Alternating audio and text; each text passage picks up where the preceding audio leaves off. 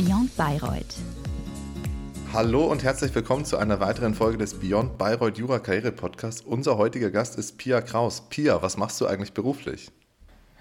Hallo ihr Lieben, erstmal vielen Dank für die Einladung, dass ich da sein darf. Was für eine Ehre. Ich bin seit Februar diesen Jahres Public Affairs Managerin für die Unternehmen der Schwarzgruppe hier in Brüssel. Pia, das hört sich super spannend an. Dein Weg hat aber ursprünglich mal ja relativ ländlich, möchte man fast sagen, begonnen, nämlich über ein FH-Studium. Wieso hast du dich ursprünglich mal dazu entschieden, vielleicht den Zwischenschritt über die FH zu gehen? Und aus welchem Grund hast du dich auch anschließend dazu entschieden, den juristischen Bildungsweg mit dem Jurastudium fortzusetzen? Ja, das wird ja ein richtiger Trip down Memory Lane mit euch beiden. Ähm, ja, es ist jetzt echt zwölf Jahre her, also glaube ich. Ähm, ja, 2011 ähm, habe ich Abitur gemacht und ähm, es gab damals in der Kollegstufe so einen, so einen Beamtentest, hieß der, den hat man einfach aus Neugier mal mitgeschrieben, was dabei rauskommt. Und da gab es dann eine Platzziffer und je nachdem bekommt man ein Angebot, kann sich bewerben. Ich hatte nie so einen Traumberuf äh, in der Schulzeit. Ähm, und solche ähm, Entscheidungen sind bei mir immer eher so durch Negativabgrenzung zu anderen vorhandenen Alternativen gefallen. Ja, also was ist in der Momentsituation unter Abwägung aller Umstände die sinnvollste Entscheidung? Das war mir schon recht früh nahe, dieser Gedankengang. Und die, da habe ich halt den Test mitgeschrieben und diese allgemeine innere Verwaltung, die ist ähm, als Beruf unheimlich vielseitig. Also von der Tätigkeit als Geschäftsleiter in so einer kleinen Gemeinde und ich, hast du ja schon gesagt, ich komme ja auch vom Land, hört man natürlich auch immer noch, lasse ich mir nicht nehmen und ähm, bis hin eben zur Sozialverwaltung, wo ich dann eine Zeit war. Ähm, und für jemanden, der jetzt noch nicht so ganz genau weiß, wo er sein Ei hinlegen soll und in welche Richtung es gehen soll, war das damals einfach eine gute Alternative. Ähm, ich bin auch so offen zu sagen, ähm, ich wollte finanziell unabhängig sein. Das ist äh, ein Motiv, was mich, was mich prägt und da war auch ein duales Studium eine schöne und gute Alternative. Ähm, ja, dann geht es weiter mit dem Monolog, weil ich glaube, zweite, der zweite Teil der Frage, warum dann jetzt eigentlich noch ein Jurastudium, das ist eine äh, interessante Frage, gerade wenn man dann wie ich ähm, nach der Qualifikationsprüfung, die man dann ablegt, irgendwann in der Sozialverwaltung des Bezirks Oberfranken sitzt, auf Lebenszeit verbeamtet ist und da auch einfach 40 Jahre, 40 Berufsjahre bleiben kann, weil der Job war auch schön. Ähm, unglaublich großen Respekt vor den Leuten in der Verwaltung, immer noch, das bleibt in meinem Herzen. Ich habe damals so gespürt, ich bin noch nicht richtig angekommen. Also da gehöre ich eigentlich so nicht hin auf diese 40 Berufsjahre, nicht in alle Ewigkeit.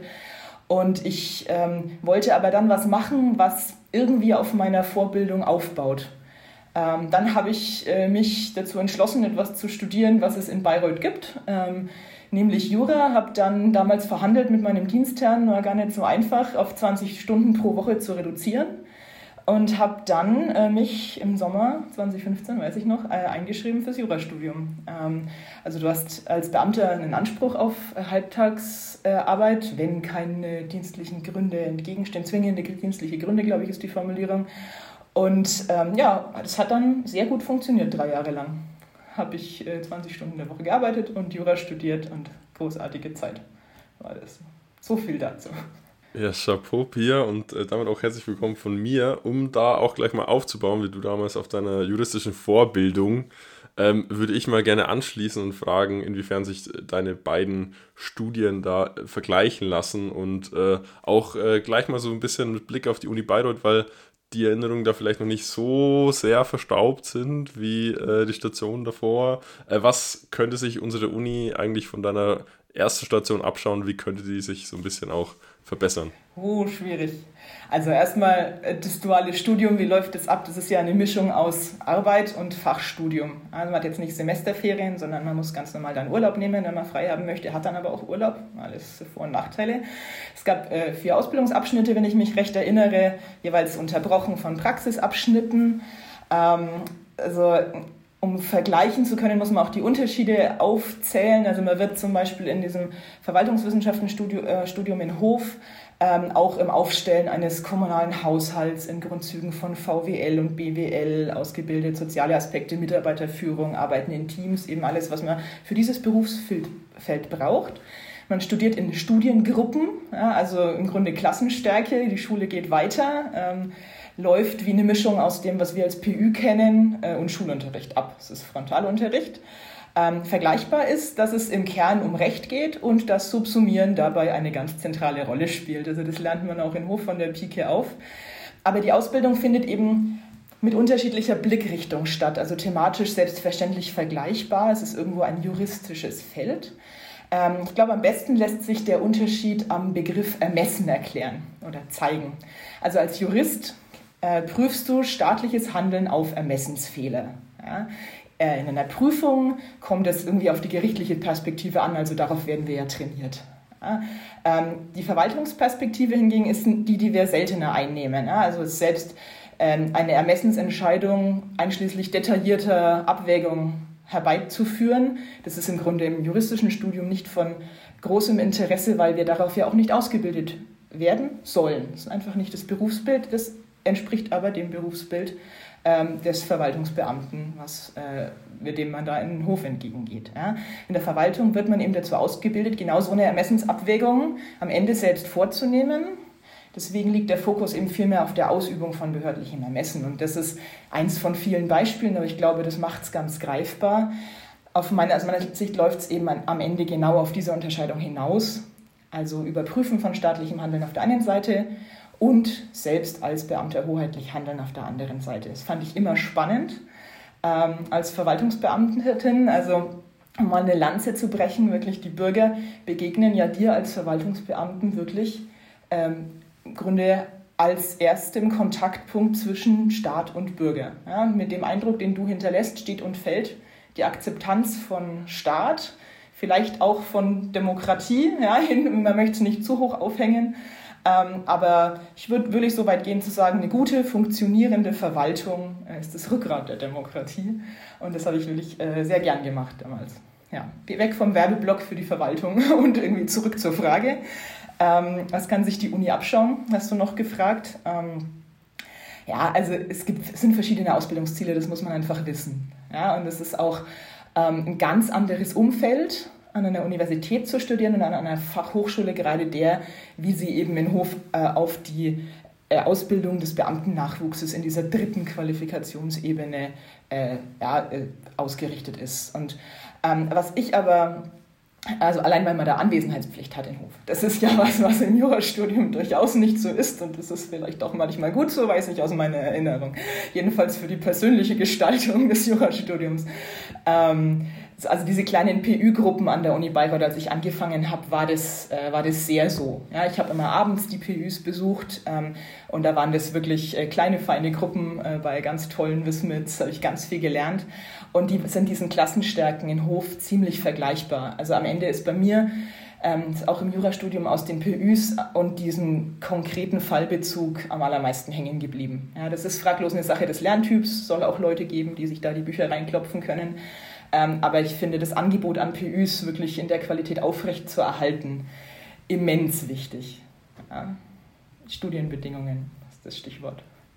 Ja, Pierre, wir sind fast durch mit dem Werbeblock für die Karriere auch in der allgemeinen Verwaltung, weil eine Sache kommt noch, du hast es schon angesprochen, du warst ja dann sogar parallel zum Studium noch tätig als Verwaltungsbeamtin so gesehen. Wie war es denn oder wie ist denn der Alltag? Du hast gesagt, du hast die Demokratie oder die Rechtsstaatlichkeit ja so ein bisschen repräsentiert. Wie war es denn für dich? Wie ist denn so der Alltag als Verwaltungsbeamtin dann eigentlich?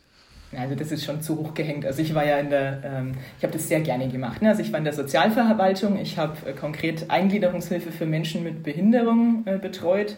Da ist man dann so für Buchstabengruppen zuständig. Ähm, und also alles, was quasi an, äh, an Anträgen eingeht oder an, an Fällen von S äh, bis ja, ST oder so, das hat dann mir gehört, je nach Stundenzahl äh, aufgeschlüsselt. Und was aber schön ist daran, man ist in der Sozialverwaltung eben häufig auf der gebenden Seite des Staates. Ja, also am meisten haben mir Spaß gemacht, Gespräche mit Familienangehörigen, bestellten Betreuern, die sich um die Leute gekümmert haben.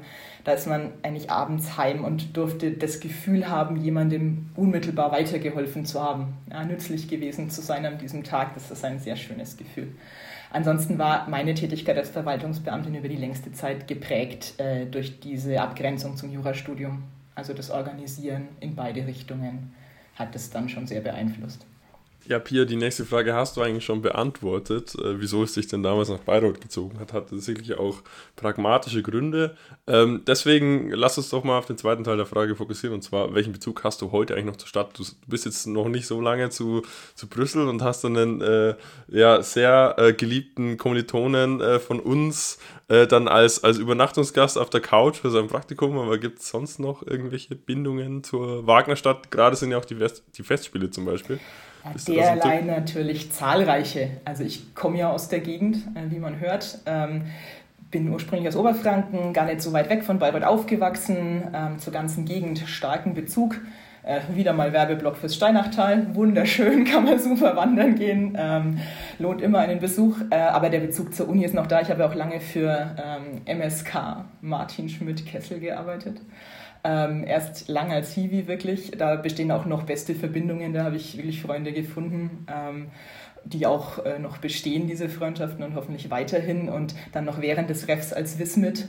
Ähm, das ist jetzt auch gar nicht so lange äh, her. Auch noch ein Lehrauftrag im Moment zumindest. Also die Verbindungen zur Uni Bayreuth äh, reißen nicht ab und werden Gott sei Dank, äh, auch wenn sie bei mir manchmal aus Zeitgründen etwas schwächeln im Moment, von allen Seiten aufrechterhalten. Das freut mich sehr.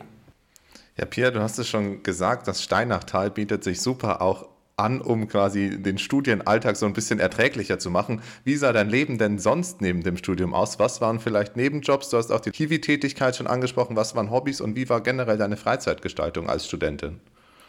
Also ich habe immer schon viel Ehrenamt gemacht, also so dieses klassische katholische Ehrenamt, die Karriere, in die man da so hineinwächst, Jugendarbeit, Ministrantenarbeit, Pfarrgemeinderat und so weiter. Der eigentliche rote Faden in meinem Leben und auch in meinem Studentenleben ist aber die Musik. Ähm, ich habe immer Orgel gespielt, ähm, war in ganz verschiedenen Chören, zuletzt nach Covid eben im äh, jungen Vokalensemble der Schlosskirche, also richtig großartiger junger Chor, dem gehört ein großer Teil meines Herzens und sind noch einige Jurastudenten, ähm, die kennt ihr, glaube ich, auch. Ein paar davon, Grüße gehen raus und ähm, mit einem ganz fantastischen Chorleiter, dem Sebastian, also probt immer dienstags 19.30 Uhr, äh, ich krieg hier, ähm, äh, krieg jetzt hier keine Muffins dafür, dass ich Werbung mache, aber das, ja, Musik war es, ich war vorher auch in anderen Chören ähm, und das begleitet auch nach wie vor mein Leben. Ja, total schöne Freizeitgestaltung.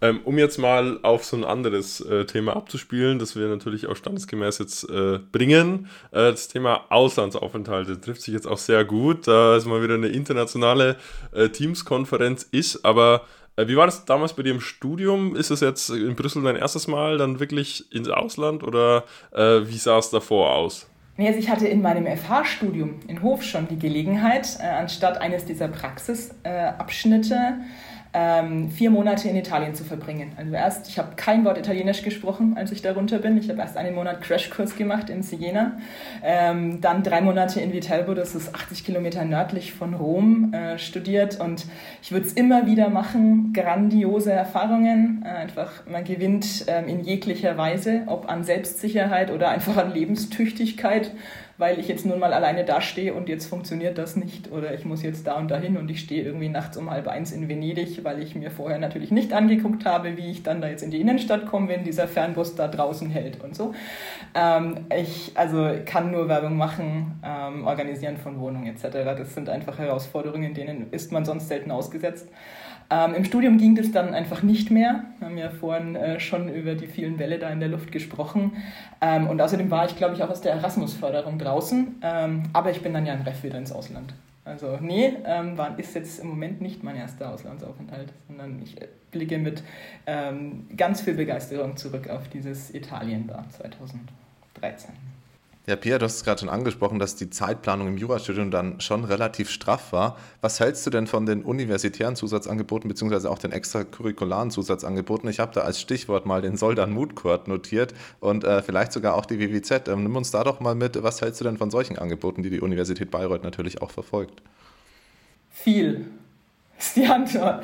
Ähm, also äh, alles, was Soft Skills schärft, äh, zusätzliche Perspektiven einnehmen lässt, äh, bringt einen weiter äh, man trifft Entscheidungen irgendwie anders, sind dann doch am Ende Lebensentscheidungen, die am Ende des Studiums anstehen, zumindest äh, erstmal für eine lange Zeit. Und ähm, also ich würde das immer wieder machen. Ich habe ja die WWZ nicht gemacht. Ähm, Und äh, aber dafür den, also was ist denn dafür? Aber den Soldernmut habe ich damals, hab ich damals gemacht. Es gibt ja noch den Wismut an der Uni, der auch aber ja ein natürliches halbes Jahr einen dann rausnimmt aus dem Studium. Da kenne ich auch ganz viele, die das begeistert gemacht haben. Das hat die auch massiv weitergebracht. Das war für mich damals nicht möglich, dieser Wismut.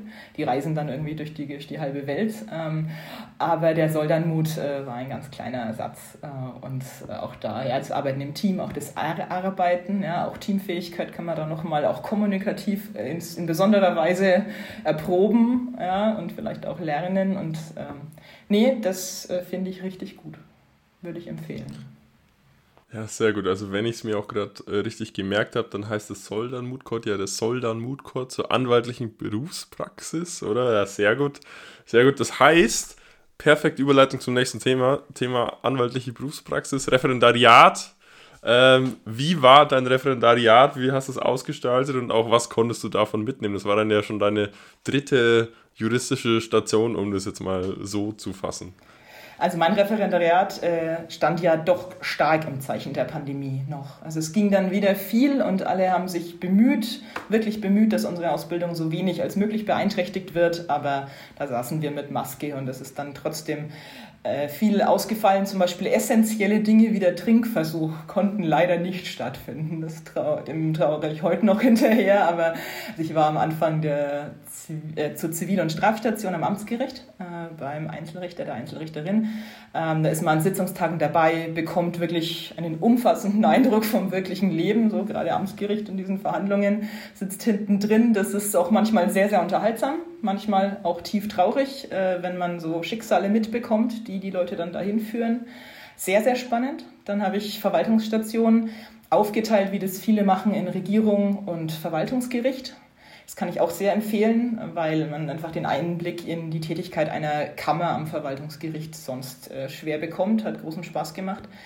Ähm, Gerade auch mit meinem Background war das, äh, war das interessant. Dann habe ich Anwaltsstation gemacht in Kulmbach. Ähm, ich hatte mir im Praktikum schon mal eine Großkanzlei angeguckt und wollte einfach nochmal Perspektive einer kleineren Kanzlei auch auf dem Land kennenlernen. Ich bin ja vom Land, hätte mir das durchaus auch vorstellen können, da zu bleiben ähm, Kommunalpolitik und so weiter, äh, war super nett da.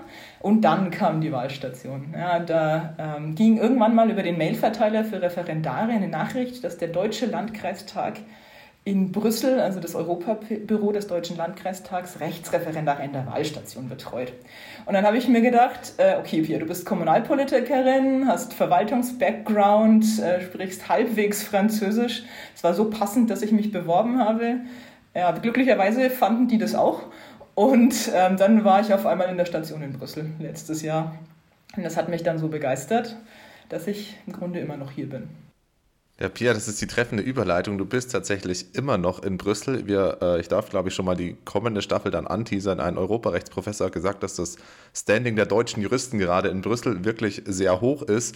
Wie bist du denn nach Brüssel gekommen, mehr oder weniger, oder vor allem vorweg vielleicht sogar mal? Was macht man denn grundsätzlich in deiner Tätigkeit als Public Affairs Manager? Das hört sich jetzt nicht so klassisch juristisch an oder ist jetzt kein Staatsanwalt oder Richter, den man vielleicht mit einem Juristen in Verbindung bringt. Das stimmt. Äh, also grundsätzlich äh, würde ich sagen, Interessenvertretung. Ja, also für diesen Beruf gibt es unterschiedliche Namen. Manchmal ist es als Referent ausgeschrieben, manchmal als Public Affairs Manager, manchmal als Policy Advisor, äh, Lobbyist. Lobbyistin ist auch ein Wort. Ähm, und Kommunikation spielt eine ganz zentrale Rolle in meinem Beruf. Ähm, am besten erkläre ich das eigentlich am europäischen Gesetzgebungsverfahren entlang. Ja, also jedenfalls ist es so, wir begleiten das Gesetzgebungsverfahren von ganz von Anfang, wenn die Kommission eine Konsultation zu ähm, einem geplanten Gesetzesentwurf startet. Also wir wollen da mal was machen. Ihr lieben Unternehmen, Stakeholder, wer nicht alles, bitte gebt doch mal euren Senf dazu. Dann Veröffentlichung des Entwurfs, Beratung in den Ausschüssen im Parlament, Ratsposition, irgendwann Trilog, dann wird es nochmal bestätigt, EP und Rat, bis es dann im Amtsblatt veröffentlicht ist, wisst ihr alles. Ja.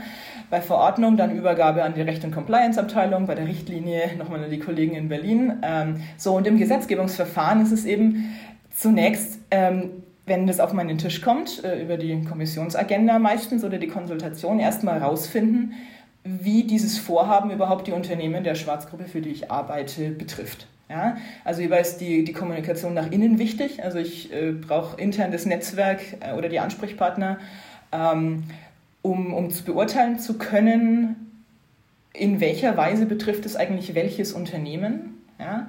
Ähm, dabei hilft mir auch schon das erste Mal meine juristische Ausbildung, würde ich sagen, weil ich äh, muss ja den Entwurf erstmal verstehen. Also lesen, begreifen, was tut der und dann darüber kommunizieren können. Ja?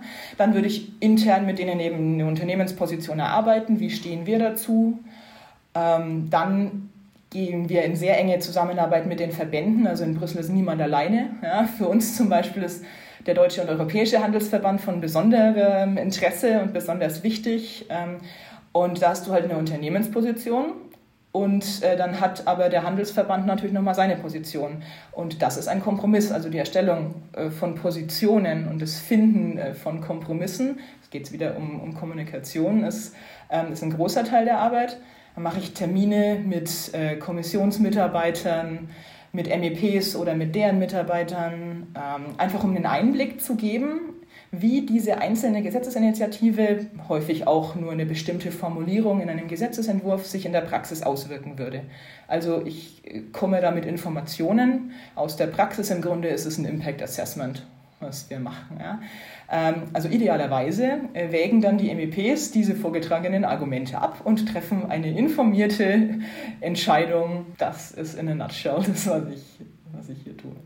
Das ist super, super interessant. Also mal wieder ähm, die nächste Frage so halb vorweggenommen. Ähm, falls du uns trotzdem nochmal ganz kurz an die Hand nehmen wirst, wie dein typischer Arbeitstag aussieht, werden wir dir sehr dankbar. Außerdem, weil äh, Markus äh, mal wieder sich äh, mit den Fragenlängen äh, selbst übertroffen hat, äh, möchte ich noch von dir wissen, wie du dich eigentlich äh, in den Brüsseler Kosmos eingelebt hast und wie man sich als deutsche Juristin in Brüssel zurechtfindet. Okay, also wir fangen mal vorne an. Ne? Ähm, mein Arbeitsalltag. Ähm, also sehr divers, eigentlich kaum absehbar, äh, vielleicht so auf, auf, zwei Wochen planbar. Ähm, keine Routine, was mir entgegenkommt. Ja, kaum Routine, je nachdem, was ansteht. Also meistens beginnt der Tag ähm, um neun mit einem Morning Call mit äh, dem wunderbaren Team, in dem ich arbeiten darf. Einfach mal, es gibt uns alle noch, äh, was, ist, was ist heute, was war gestern Abend, äh, was steht am Tag Wichtiges an, wie geht's allen. Ja?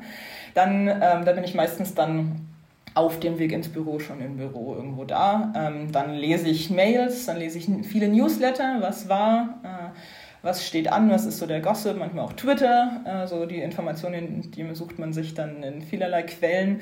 Dann habe ich zum Beispiel ähm, irgendwann Jour fix mit der Rechtsabteilung, irgendeiner Fachabteilung, die ich dazu abhole, was gerade in Brüssel so abgeht. Ähm, also im Moment KI-Verordnung ist jetzt in, ich betreue Digitalisierung auch. Ähm, und äh, ja, gebe denen einen Einblick in die Entwicklungen, erhalte auch nochmal Rücksprache, ähm, ob meine Einschätzung davon, wie uns das zum Beispiel betrifft und was ich da und dazu ähm, für eine Position einnehme, wirklich äh, auch der Unternehmensposition entspricht. Dann bin ich vielleicht mit, zum Mittagessen verabredet mit jemandem, also im Parlament äh, oder einem anderen Interessensvertreter, jemandem aus dem Verband ähm, oder wir gehen, machen ein Team äh, Mittagspause. Ähm, dann haben wir irgendwie oft auch im Team zu reden, also Jurfix-Themen, äh, was gibt es inhaltlich Neues, ja, wer macht was, was steht an. Ähm, dann würde ich mir einen Blocker in den Kalender schreiben, sonst funktioniert das nicht, weil irgendjemand ruft dich immer an. Ähm, inhaltliche Arbeit, also je nach Stadium im Gesetzgebungsverfahren, ja, Kommissionsentwürfe lesen, verstehen. Ähm, und bewerten, ja, wo ist welches Unternehmen der Schwarzgruppe betroffen, ähm, Entwürfe der Berichterstatter lesen, Änderungsanträge aus dem Parlament, also einfach inhaltliche, ähm, dann auch juristische Arbeit. Ähm, ja, und manchmal, äh, das gehört hier zum, zum Netzwerken und äh, zu dem Lobbyistendasein dazu, gibt es noch Abendveranstaltungen, je nach Saison äh, mal mehr, mal weniger in einer Woche. Ähm, zum Beispiel in der ganz wunderbaren bayerischen Landesvertretung. Ja, es sind ja auch ähm, viele Gelegenheiten. Also ich bin da auch auf dem Verteiler gelandet. Das ist nämlich in Brüssel gar nicht so einfach. Die sind picky, aber ich bin da als Landeskind ähm, sehr stolz, dass ich da drauf sein darf. Und ähm, ja, also dann ist halt erst meist so ein Austausch ähm, über irgendein spezifisches Thema, ein Panel mit Experten. Ähm, und dann hast du meistens hinterher noch Gelegenheit zum Austausch und da ist dann so Walking Dinner heißt es. Und das ist je nach Location unterschiedlich. Ähm, ja, also man redet viel. Das wäre jetzt ähm, ein Arbeitsalltag, es ist nicht immer so voll, es ist manchmal auch noch voller. Einstieg in Brüsseler Kosmos war, oder? Ja, also ich bin ja, wie gesagt, in der Wahlstation hier gestartet. Dann war die Zeit nach der Wahlstation bei mir etwas turbulenter, weil ich habe ja hier, wir haben ja die Pandemie mitgekriegt und ich, normalerweise schreibst du ja äh, zweites Staatsexamen, den schriftlichen Teil vor der Wahlstation und ich hatte aber an Tag 4 hatte ich dann äh, Covid positiv und ich hatte das auch wirklich. Ähm, und dann heißt es, ich musste quasi im November ran äh, und dann endlich schreiben. Also ich kam wieder, habe dann gelernt und war aber aus dieser Wahlstation so begeistert äh, und auch mit den beiden Juristen da beim Landkreistag in Kontakt geblieben. Und es hat sich in mir der starke Wunsch, da meine Zukunft zu suchen, gefestigt. Und die haben mich dann sehr unterstützt, einfach äh, mit guten Ratschlägen zum Start hier. Ich bin ja auch wirklich äh, nach Belgien eingewandert, also auch ins belgische Steuer- und Gesundheitssystem und die Bürokratie. Es ist zwar hier sehr digital, aber trotzdem muss man erstmal alles verstehen. Und ja, der soziale Einstieg kommt hier viel über die Arbeit ja, das berufliche Netzwerk, ist dann damit wächst auch das soziale Netzwerk. Ähm, dann bis du eine Wohnung gefunden hast und dich da wirklich eingelebt und so weiter. Also das Gute am Start in Brüssel ist, es gibt sehr viele dieser Experts, wie man irgendwie die ja, ausländisch zugezogene Bubble hier nennt.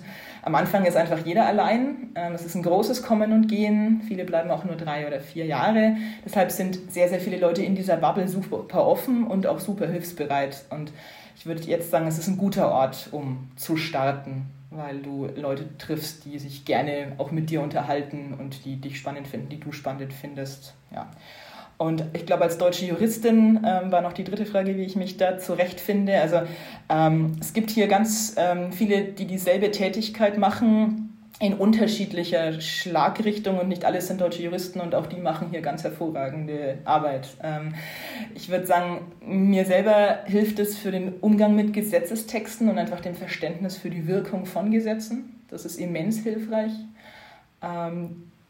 Und es gibt einen sehr guten Zugang einfach zur inhaltlichen Arbeit mit den Gesetzesvorschlägen. Ja, also dafür fällt mir vielleicht dann manchmal so die, äh, die politische Ansprache oder dieses Durchdringen schwerer, als es jemandem, mit einem Politikwissenschaftenstudium fällt. Ähm, aber deutsche Juristen sind wirklich äh, gerade bei deutschen Unternehmen sehr gerne gesehen. Es sind auch deutsche Volljuristen gerne gesehen. Auch in den europäischen Institutionen, also von der deutschen Ausbildung, die aber auch sehr viel länger ist als so manch andere ähm, andere europäischer Mitgliedstaaten ähm, wird viel gehalten. Und man hat da, so weiß ich aus den Institutionen, wurde mir berichtet, äh, gute Chancen. Also man muss natürlich den Konkurs schreiben, wenn man in die Institutionen will, aber das sieht man an mir, es gibt ja auch drumherum ähm, wirklich schöne Möglichkeiten. Also ich habe ihn nicht geschrieben, den Konkurs. Ich, das, ich wollte schon in die Tätigkeit, in der ich jetzt bin. Ja, Pierre, du hast es gerade angesprochen, dass vielleicht ein Politikwissenschaftenstudium dich hier und da auch ganz gut qualifizieren würde. Jetzt ist es so, dass du jedoch eine politische Vergangenheit hast.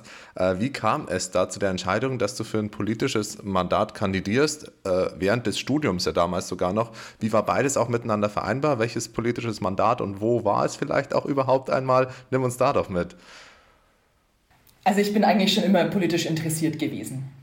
Ja, ich bin auch in ehrenamtliches Engagement, habe ich vorhin schon kurz erwähnt, wenn auch eher im kirchlichen Kontext so doch hineingewachsen und dieses sich zur Verfügung stellen, irgendwie am öffentlichen Diskurs beteiligen, am politischen Prozess beteiligen, das lag mir irgendwie nahe. Also ich weiß noch äh, einen inneren Auslöser, das war damals, ich meine 2018 war das, da gab es in Chemnitz irgendwie so radikale, rechtsradikale Ausschreitungen. Und vielleicht erinnert ihr euch noch daran. Und da hatte ich irgendwie das Gefühl, also jetzt reicht es mir, jetzt muss ich mich beteiligen, äh, es müssen sich hier Leute engagieren.